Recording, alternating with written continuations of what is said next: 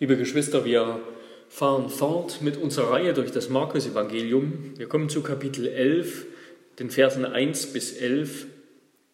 Ich habe das überschrieben als Jesu triumphaler Triumphzug. Fragezeichen.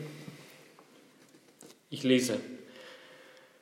Und als sie, als sie sich Jerusalem näherten und nach Bethphage und Bethanien an den Ölberg kamen, sandte er zwei seiner Jünger und sprach zu ihnen, Geht in das Dorf, das vor euch liegt, und sobald ihr dort hineinkommt, werdet ihr ein Füllen angebunden finden, auf dem nie ein Mensch gesessen hat. Bindet es los und führt es her. Und wenn jemand zu euch sagt, warum tut ihr das? So spricht, der Herr braucht es. So wird er es euch sogleich hierher senden. So wird er euch sogleich hierher senden. Sie aber gingen hin und fanden das Füllen angebunden an dem Tor draußen am Scheideweg und banden es los. Und etliche der Umstehenden sprachen zu ihnen, was macht ihr da, dass ihr das Füllen losbindet? Sie aber redeten zu ihnen, wie Jesus befohlen hatte, und sie ließen es ihnen zu. Und sie führten das Füllen zu Jesus und legten ihre Kleider darauf, und er setzte sich darauf. Da, bereitet, da breiteten viele ihre Kleider aus auf dem Weg. Andere aber hieben Zweige von den Bäumen und streuten sie auf den Weg. Und die vorausgingen und die nachfolgten, riefen und sprachen, Hosianna, gepriesen sei der, welcher kommt im Namen des Herrn. Gepriesen sei das Reich unseres Vaters David, das kommt im Namen des Herrn. Hosianna in der Höhe. Und Jesus zog ein in Jerusalem und in den Tempel. Und nachdem er alles betrachtet hatte, ging er, ging er, da die Stunde schon vorgerückt war, mit den Zwölfen hinaus nach Bethanien. Liebe Geschwister, Gemeinde des Herrn Jesus Christus, es ist soweit. Jesus erreicht Jerusalem und zieht dort ein. Das ist das Ziel und das Ende seiner Reise. Seit Markus Kapitel 8 ab Vers 27 ist Jesus mit seinen Jüngern in Anführungszeichen auf dem Weg. Immer wieder haben wir diese Phrase gelesen, dieses, diese Worte auf dem Weg nach Jerusalem. Hier in Jerusalem, wo der Tempel Gottes steht, wird und muss sein Leben kulminieren. Hier wird er die alte Religion, die Religion des alten Bundes vom Berg Sinai, endgültig erfüllen und sie damit abschaffen. Die Tage eines Tempels Gottes aus Stein in Jerusalem sind gezählt. Die Tage des levitischen Priestertums sind gezählt. Die Tage der Beschneidung und des Passa sind gezählt. Jesus wird bald das letzte Passa feiern, kurz bevor er selbst als unser Passalamm für die Seinen am Kreuz stirbt. Die Tage der Religion und Verordnungen Israels im Land Kanaan sind gezählt. Christus wird ein Reich errichten, das alle Welt umfasst. Juden und Nichtjuden. Der Einzug Jesu ist der Anfang vom Ende der Religion des Alten Testaments. Natürlich werden viele Aspekte dieser Religion weiterleben und bestehen bleiben in der Religion des Neuen Testaments, im Christentum, damit wir uns nicht falsch verstehen. Jesus schafft nicht einfach das Alte Testament ab und schmeißt alles weg. Und doch ist der Glaube an Jesus, den das Neue Testament verkündigt, auf vielerlei Weise anders als das Glaubensleben zuvor.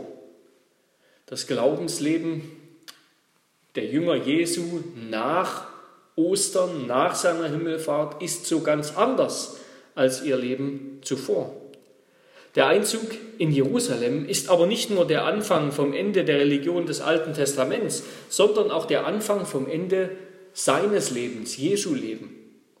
Was mit Jubelrufen und Hosianna beginnt, das endet mit Kreuzige ihn und dem Tod. Wir wollen uns diesen Text genauer ansehen unter drei Stichpunkten. Erstens ein souverän geplanter Einzug. Zweitens ein königlicher Einzug. Fragezeichen. Und drittens, wie reagieren wir auf den Einzug, auf Jesu Einzug? Erstens ein souverän geplanter Einzug. Jesus hat diesen Tag, diesen Tag, an dem er in Jerusalem einziehen wird, kommen sehen und hat ihn souverän geplant. Wir sind erstaunt von Jesu Allwissenheit, die hier zum Vorschein kommt, in der er nicht nur weiß, wo, wo genau dieses Eselsfüllen zu finden ist, sondern auch mit welcher Antwort seine Besitzer es hergeben werden und dass noch nie jemand darauf geritten ist. Ähnlich wird es später nochmal sein bei der Raumfindung für das letzte Passamal. In seiner göttlichen Souveränität ordnet Jesus alles nach Plan. Jesus gebraucht seine souveräne Macht, um anderen zu helfen und um andere zu heilen. Das haben wir vielfach erlebt im Evangelium. Und um seinen eigenen Weg zum Kreuz hinzulenken, sodass er ganz gewiss dort am Kreuz ankommen wird. Aber er gebraucht sie nicht, seine Macht, um das Kreuz zu umgehen oder davon herabzusteigen oder sein Leiden zu mindern. Nein, vielmehr lässt er sich wie ein hilfloses Lamm zur Schlachtbank führen und sich, sich der er ungerecht ist, unschuldig, der, der er gerecht ist und unschuldig, lässt er sich von den Ungerechten und Sündern hinrichten. Er wird leiden als ohnmächtiger, aber gerechter Mensch von der Hand ungerechter, böser Menschen. Dieser Einzug soll also nach Plan verlaufen. Und nach welchem Plan? Nach dem Plan des Alten Testaments, könnten wir sagen, nach der Absicht Gottes. Dieser Einzug wurde von Gottes Propheten bereits über 500 Jahre früher angekündigt. So heißt es beim Propheten Zachariah, dessen Worte auch hier anklingen. Frohlocke sehr, du Tochter Zion, jauchze, du Tochter Jerusalem. Siehe, dein König kommt zu dir. Ein Gerechter und ein Retter ist er, demütig und reitend auf einem Esel, und zwar auf einem Füllen, einem Jungen der Eselin. Dieser Einzug des Messias, des obersten Priesters, unseres obersten Propheten, unseres einzigen Priesters und ewigen Königs, dieser Einzug war von Gott bereits beabsichtigt und geplant, als er, dem, als er David einen Sohn versprach, der ewig auf seinem Thron sitzen würde. In einem wunderbaren Abschnitt in Jesaja 62 lässt Gott durch den Propheten verkündigen, wie sich seine ganze Liebe zu seinem sündhaften, untreuen Volk Israel und seine ganze Geduld, seine ganze Barmherzigkeit und Treue durch die Jahrhunderte hinweg auf diesen Moment hin ausstreckt und darauf zuläuft. Gottes Liebe zu seinem Volk erwartet, ist gespannt auf diesen Moment hin. Immer schon hat Gott diesen Moment vor Augen. Mit seinen Verheißungen nach Errettung für Israel wollte er auch die Blicke seines Volkes, auch ihre Hoffnung, ihre Geduld und Erwartung auf diesen Augenblick ausrichten, wenn ihr Retter eintreffen wird, um sie zu erlösen. Wenn der König, der sie errettet, der sie befreit, aus der Unterdrückung endlich eintrifft und kommt, um seinen Sieg zu erringen und seinen Sieg zu feiern.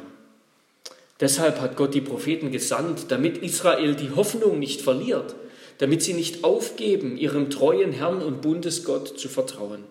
Ich zitiere einen längeren Abschnitt aus diesem Kapitel Jesaja 62. Um Zions willen schweige ich nicht, sagt Gott von sich selbst. Und um Jerusalems willen lasse ich nicht ab, bis seine Gerechtigkeit hervorbricht wie Lichtglanz und sein Heil wie eine brennende Fackel. Die Heiden werden deine Gerechtigkeit sehen und alle Könige deine Herrlichkeit, sagt Gott zu Zion. Und du wirst mit einem neuen Namen genannt werden, den der Mund des Herrn bestimmen wird. O Jerusalem, ich habe Wächter auf deine Mauern gestellt, die den ganzen Tag und die ganze Nacht nicht einen Augenblick schweigen sollen, die ihr den Herrn erinnern sollt, gönnt euch keine Ruhe und lasst ihm keine Ruhe, bis er Jerusalem wieder aufrichtet und bis er es zum Ruhm auf Erden setzt.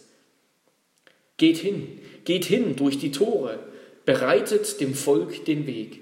Macht Bahn, macht Bahn, räumt die Steine weg, hebt das Banner hoch empor über die Völker. Siehe, der Herr lässt verkündigen bis ans Ende der Erde. Sagt der Tochter Zion, siehe, dein Heil kommt. Siehe, dein Lohn ist, sein Lohn ist bei ihm und was er sich erworben hat, geht vor ihm her. Und man wird sie nennen das heilige Volk, die Erlösten des Herrn. Und dich wird man nennen die Stadt, nach der man fragt und die nicht mehr verlassen wird. Gott hat sein Volk nicht vergessen. Die ganze Zeit des Alten Testaments über hat er sich, hat er ein Heilswerk geplant, hat er sein Heil geplant. Wir können das vergleichen, er hat eine, er hat eine Landefläche für ein Flugzeug, eine Landebahn angelegt, auf der das Flugzeug landet bis dieser König kommt, bis der verheißene Messias kommt, der sein Volk erretten wird. Er weiß ja um Israel und er liebt den Überrest Israels, aber nicht nur den Überrest Israels, sondern, wie es hier heißt, sein Volk bis ans Ende der Erde. Wie er auch zum Apostel Paulus über die Stadt Korinth sagt, fürchte dich nicht, sondern rede und schweige nicht, denn ich bin mit dir und niemand soll sich unterstehen, dir zu schaden. Denn ich habe ein großes Volk in dieser Stadt, Apostelgeschichte 18, Vers 9 und 10. Gott hat auch sein Volk in Deutschland und allen Ländern dieser Erde nicht vergessen. Er weiß um jeden Einzelnen und sucht ihn, verfolgt sie, lässt sie nicht in Ruhe, bis sie, sich, bis sie umgekehrt sind zu ihm. Gott hat sein Volk nicht vergessen. Er hat auch dich nicht vergessen. Als er seinen Geliebten eingeborenen Sohn gesandt hat als unseren Heiland, tat er das für dich und mich. Darum ergreife seine Hand und nimm ihn beim Wort. In welcher Situation du dich auch befindest, in welcher Not, in welchem Kampf, in welchen Anfechtungen, nimm ihn beim Wort. Siehe, der Herr lässt verkündigen bis ans Ende der Erde, sagt der Tochter Zion, siehe, dein Heil kommt. Siehe, sein Lohn ist bei ihm und was er sich erworben hat, geht vor ihm her. Christus ist dieses Heil. Er ist dein Heil. Er ist unser Leben.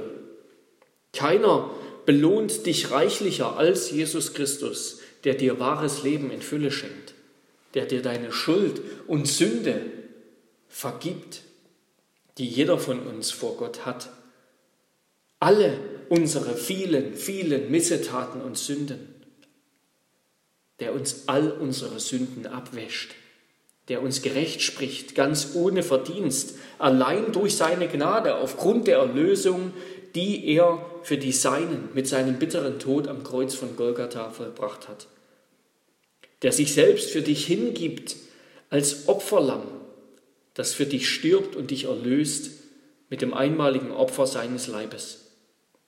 Christus ist gekommen, um unser guter und barmherziger König zu sein, der uns schützt und erhält auf dem Weg des Lebens und bei der Erlösung, die er uns erworben hat, mit dem Preis seines Lebens, wie es in unserem Katechismus Frage 31 heißt. Wie könnte Gott uns jetzt jemals vergessen? Wie könnte Gott dich jemals vergessen? Er, der sogar seinen eigenen Sohn nicht verschont hat, sondern ihn für uns alle dahingegeben hat. Wie könnte er uns vergessen? So groß auch sein Zorn über deine Sünde ist, wie stark er auch entbrannt ist, denkt er doch immer wieder an uns und sein Herz entbrennt in Liebe und Erbarmen für uns. Ja, seine Liebe ist größer als sein Zorn sodass er das glühend heiße Feuer seines gerechten Zorns mit dem Blut seines geliebten und gerechten Sohnes Jesus Christus gestillt und gelöscht hat. In seiner Liebe hat er seinen Zorn überwunden, auf Kosten seines geliebten Sohnes, unseres Herrn Jesus Christus. In seinem Sohn hat der ewige Vater uns sein Ein und alles geschenkt. Wie könnte das nicht genug sein für uns? Christus ist genug. Er ist unser Heil. Und damit kommen wir zum zweiten Punkt. Ein zweitens ein königlicher Einzug. Nun zieht er also ein, der König der Könige und Herr der Herren. Er zieht in Jerusalem ein. Er kommt geritten auf einem Tier. Die Menschen legen ihre Kleider vor ihm auf dem Weg, auf den Weg. Das ist ein Zeichen der Ehrerbietung für einen kommenden bzw. gekrönten König. Sie grüßen ihn mit grünen Laubzweigen. Auch das ist ein Ausdruck von Verehrung für einen König und auch Ausdruck von Gotteslob und Freude bei einem Pilgerfest. Die Pilgerschaft Jesu auf dieser Erde erreicht ihr Ziel und Ende. Der Pilger schlechthin, nämlich der Sohn Gottes, der ewige Gott, der Mensch wurde und wie ein Mensch über diese Erde ging, der kommt an sein Ziel, wo, wo er sein Blut für sein Volk vergießen wird. Die Menschen jubeln und rufen ihm zu, Hosianna, gepriesen sei der, welcher kommt im Namen des Herrn. Hosianna, das ist eigentlich kein Jubelruf, sondern es ist eine Bitte, eine Bitte um Errettung. Wörtlich übersetzt heißt dieses Wort Hosanna, also hilf doch, errette. Was die Menschen hier rufen, das stammt aus Psalm 118, Vers 25, 26. Da heißt es, ach Herr, hilf. Also Hosanna. Ach Herr, lass wohl gelingen. Gepriesen sei der, welcher kommt im Namen des Herrn. Und ohne zu wissen, wen genau sie wirklich anrufen, wer dieser Jesus aus Nazareth wirklich ist und was sie von ihm tatsächlich erbitten, rufen sie den Gesalbten Gottes um Errettung und Heil an, wie Gott es vorhergesagt hat. Es ist tatsächlich ein königlich, ein messianischer Einzug. Aber doch ist der Schein dieser Herrlichkeit gedimmt, könnten wir sagen. Die messianischen Untertöne sind eher leise und leicht überhörbar. Sonst hätten die Römer Jesus vielleicht an diesem Punkt schon einkassiert. Was ist das für ein König, der auf einem Esel geritten kommt? Und dieser Esel gehört noch nicht einmal ihm selbst. Nicht nur ist es kein, kein stattliches Ross, sondern nur ein, ein, kleiner, ein kleines Eselsfüllen, es ist auch noch nur geborgt, nur ausgeliehen. Er hat auch keinen richtigen Sattel, sondern die Jünger müssen ihre Kleidung darauf legen, dass Jesus sich darauf setzen kann. Das ist ungefähr so, als ob ein Staatsmann heute in einem alten Fiat Punto daherkommt.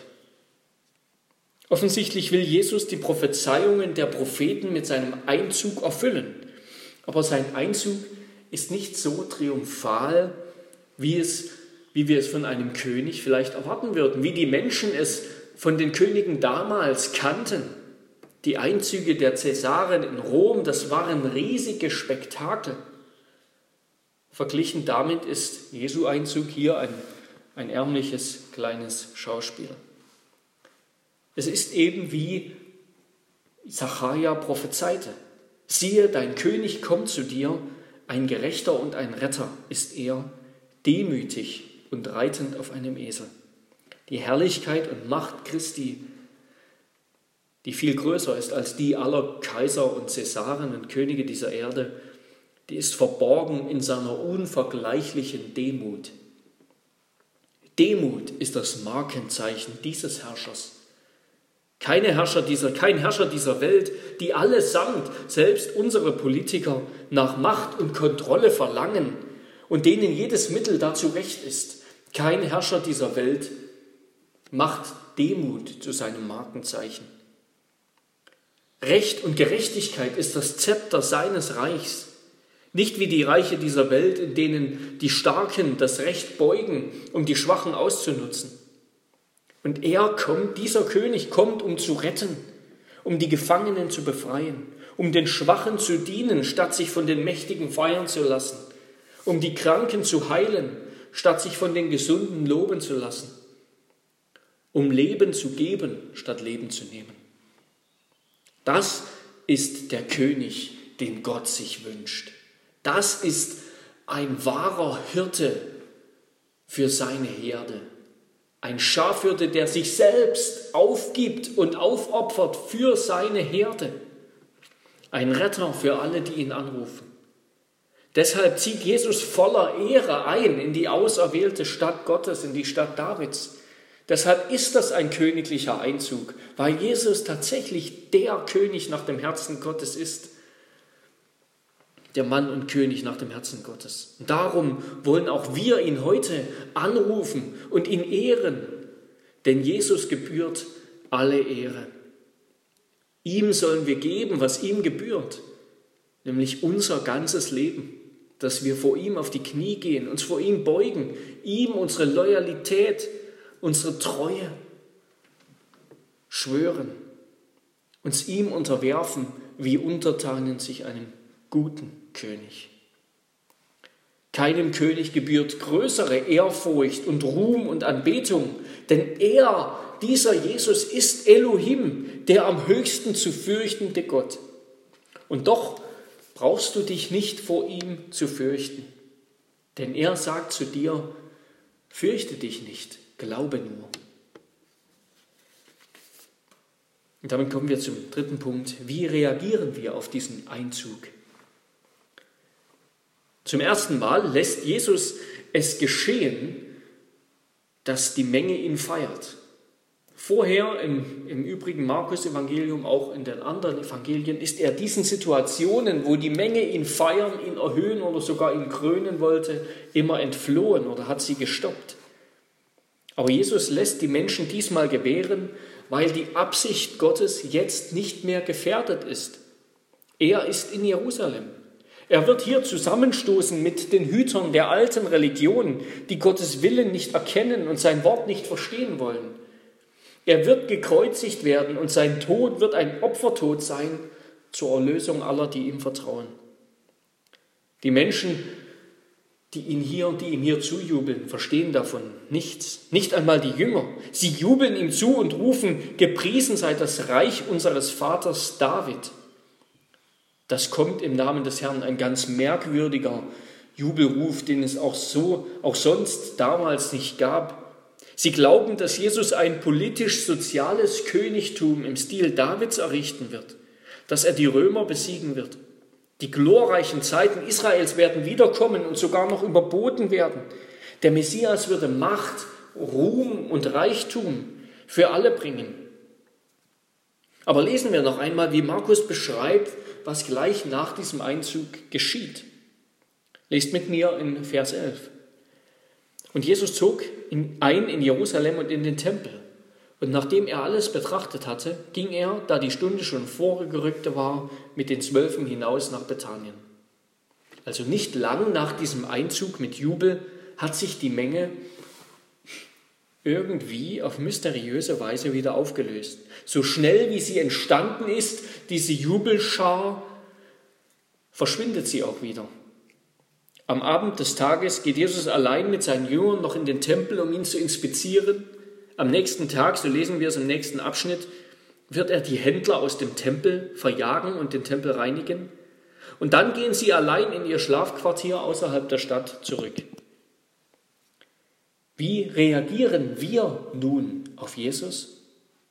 Feindlich wie die Pharisäer und Schriftgelehrten, weil Jesus uns von unserem Thron stößt, vom Thron unseres Lebens, weil er unser Leben, unsere Moral, unseren Lebenswandel und unseren Lebensplan nicht gut heißt, sondern verurteilt, weil er von uns fordert, dass wir uns ihm unterwerfen und ihn anbeten und vor ihm knien statt umgekehrt? Empfangen wir ihn als Fans, enthusiastisch wie die jubelnden Jerusalemer und Pilger, die ihn als Erfüllung ihrer Hoffnungen auf, auf politische Erlösung, auf soziale Erlösung, auf Wohlstand zujubeln? Aber Enthusiasmus ist nicht Glaube. Ein Fan ist kein Jünger. Es sind nicht die jubelnden Jerusalemer bei Jesu Einzug, die sich an, an Glanz und Gloria ergötzen, die Jesus erkennen, sondern es ist der römische Hauptmann bei der Kreuzigung, der in Jesus den Sohn Gottes erkennt und bekennt. So wie die Herrlichkeit Jesu verborgen war unter Kreuz und Demut, so ist auch die Herrlichkeit seines Reiches bis heute auf dieser Erde verborgen unter Demut und Schwachheit. Wir können Gott nur im erniedrigten, unansehnlichen Fleisch des Jesus von Nazareth erkennen. Wer Gott nicht in Jesus Christus, dem Gekreuzigten, erkennt, wird ihn nirgends erkennen, sondern unter dem Zorn Gottes bleiben. Wer nicht erkennt und versteht, dass Demut das Markenzeichen dieses Königs ist, der baut nicht an seinem Reich, sondern eigensinnig an seinem eigenen. Und so jemand ist wirklich blind. Ich schließe mit Hebräer 12, Verse 1 bis 3.